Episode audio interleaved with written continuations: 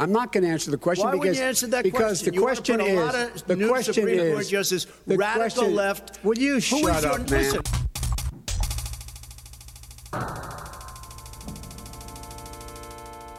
Bienvenidos a Burros y Elefantes, yo soy Julia Madrazo. Y yo soy Carlos Galina.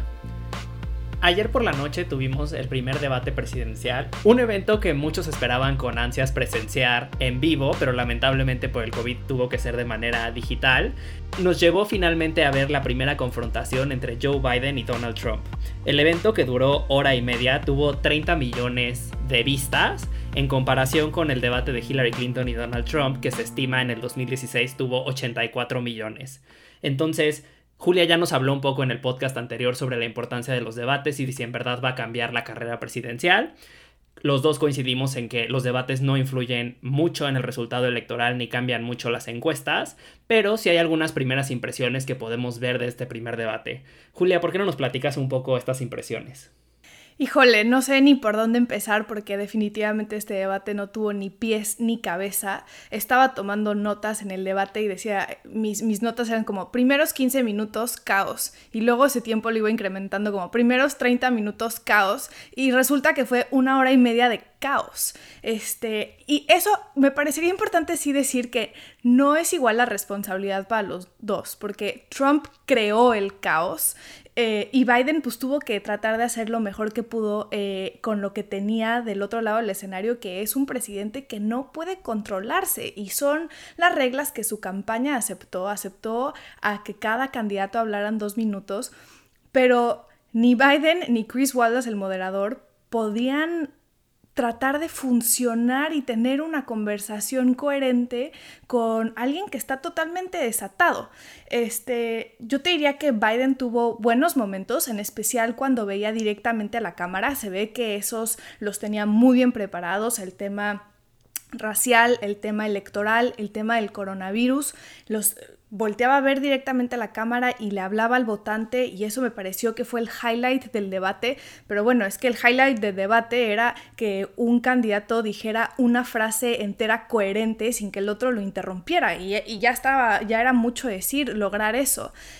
Por otro lado, Biden también creo que dejó ir otras oportunidades muy grandes de respuesta que estaban ahí, que se las dejó Trump, se las sirvió en charolas de plata como temas de coronavirus y sobre todo de los impuestos del presidente. Esto me refiero a la última investigación que salió del New York Times el domingo pasado en la que dice que Trump solamente pagó 750 dólares de impuestos en 2016 y 2017 y que de los últimos 15 años en los que se tiene récord, 10 de ellos Trump no ha pagado impuestos. Entonces, ahí creo que podría haber más oportunidad para Biden de pegarle. Pero me voy con que lo más grave de la hora y media de caos fue que Trump dejó ir la oportunidad de condenar a los supremacistas blancos. Are you willing tonight to condemn white supremacists and militia groups sure. and to say that they need to stand down and not add to the violence in a number of these cities, as we saw in Kenosha and as we've seen in Portland. Sure, Are you I'm prepared willing to, do specifically that, do it? Well, I go would ahead, say sir. I would say almost everything I see is from the left wing, not from the right So wing. what are you- what are you- what are you saying? I'm, I'm willing to do anything. I want to see Well, peace. then do it, sir. Say it. Do it. Say it. Do you want to call them? What do you want to call them? Give me a name. Give me a White name. Go ahead. supremacists Who and would right you like me to condemn? White Proud Boys. and right Proud militia. Boys, stand back and stand by. But I'll tell you what. I'll tell you what. Somebody's got to do something about Antifa and the left because this is not a right-wing problem. his This is a left. FBI. Y una vez más se negó a aceptar una transición pacífica del poder si pierde diciendo que esto va a acabar mal. Híjole, no sé, o sea, no sé cómo acabar un debate lleno de, de interrupciones, lleno de agresividad. La verdad fue muy negativo. Carlos, ¿cuáles fueron tus impresiones? Pues yo creo que en general siempre se mide el éxito de los debates por las preguntas que se hacen al día siguiente o los temas de los que se está hablando. Y creo que si hoy vemos los medios y las discusiones en Estados Unidos, hoy nadie está hablando de Biden o de Trump. Están hablando del papel del moderador y la conversación más grande es si vamos a ver dos debates más de esto y bajo qué reglas van a proceder.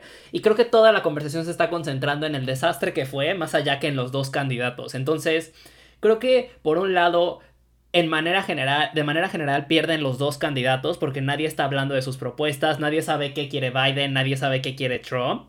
Y como tú bien dices, fue provocado en su mayor parte por Donald Trump porque él tuvo la intención de que no se hablara de política en ese debate. Su punto era evidenciar a Biden, tratar de hacer lo que se tropezara para que los republicanos tuvieran estos sound clips para hacer eh, comerciales de ataque días después del debate.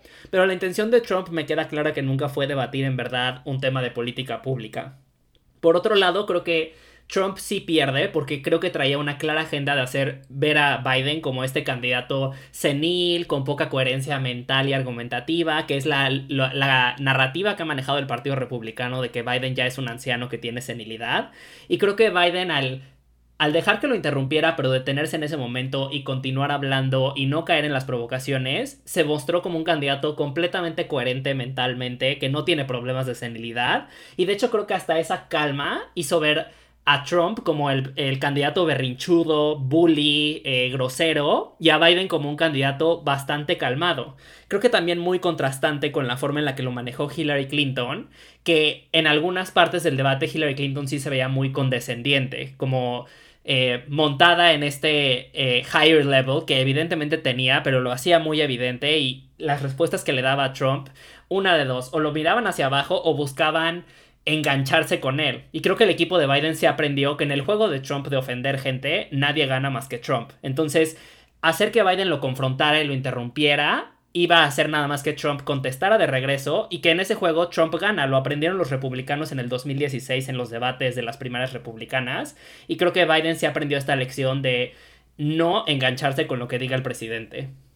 Pero ¿no crees que si entonces no se está hablando de los candidatos, quien últimamente se ve más afectado es Trump porque él está abajo en las encuestas? O sea, él es el que tiene que demostrar que debe de ganar una segunda administración. O sea, él es el que debe de ganar votos. Si ninguno de los dos está ganando votos, nos quedamos con el status quo y Biden sigue arriba siete puntos en las encuestas nacional y los eh, estados bisagra siguen competidos, muchos con Biden a la cabeza, por más mínimo que sea esa ventaja, está ahí. Este, salió una encuesta ayer en la noche de CBS después del debate 48% de la gente pensó que ganó Biden y 41% pensó que ganó Trump. Es básicamente una encuesta a nivel nacional de la que hemos estado viendo este, en los últimos meses del día de la elección. Y luego otros números que me saltaron fue 69% de los que respondieron a esta encuesta dijeron que lo que más se sintieron fue molestos. O sea,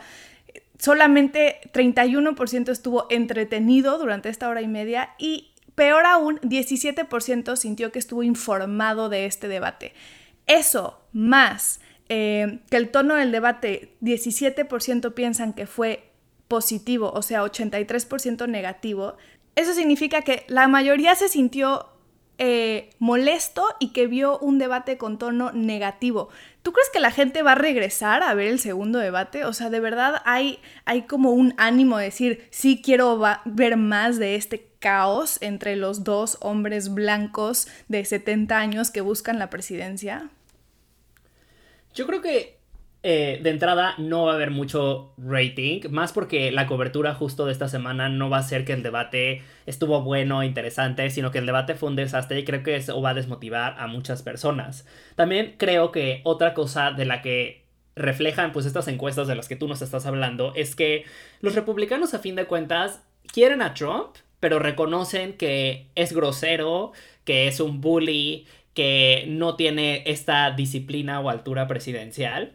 Y creo que ayer Trump, de alguna u otra forma, se encargó de resaltar estas habilidades. O sea, de recordarle a los republicanos por qué no lo quieren. Y creo que esa fue una fallida estrategia de Trump, porque sus seguidores más fieles, hasta los republicanos en el Congreso, reconocen que no son las formas ni los modos. Entonces, este énfasis que hizo en presentarse de esa forma, creo que nada más sirvió para recordarle a la gente el rechazo que sienten hacia el presidente y si en verdad se quieren echar cuatro años más de esto.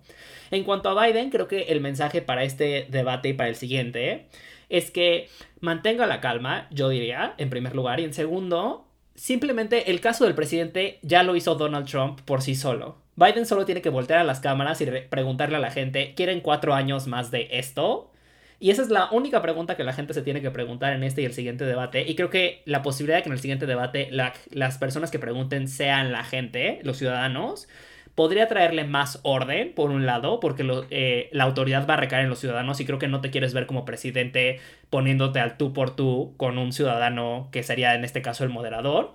Pero creo que también aquí hay un tema interesante de qué va a ser la comisión presidencial para el siguiente debate. Muchos están proponiendo que se, que se le permita a la comisión eh, poner en, en, mute o quitarle el sonido a los micrófonos cuando termina el tiempo de hablar de los presidentes para que no termine siendo el desastre que terminó siendo el debate ayer por la noche.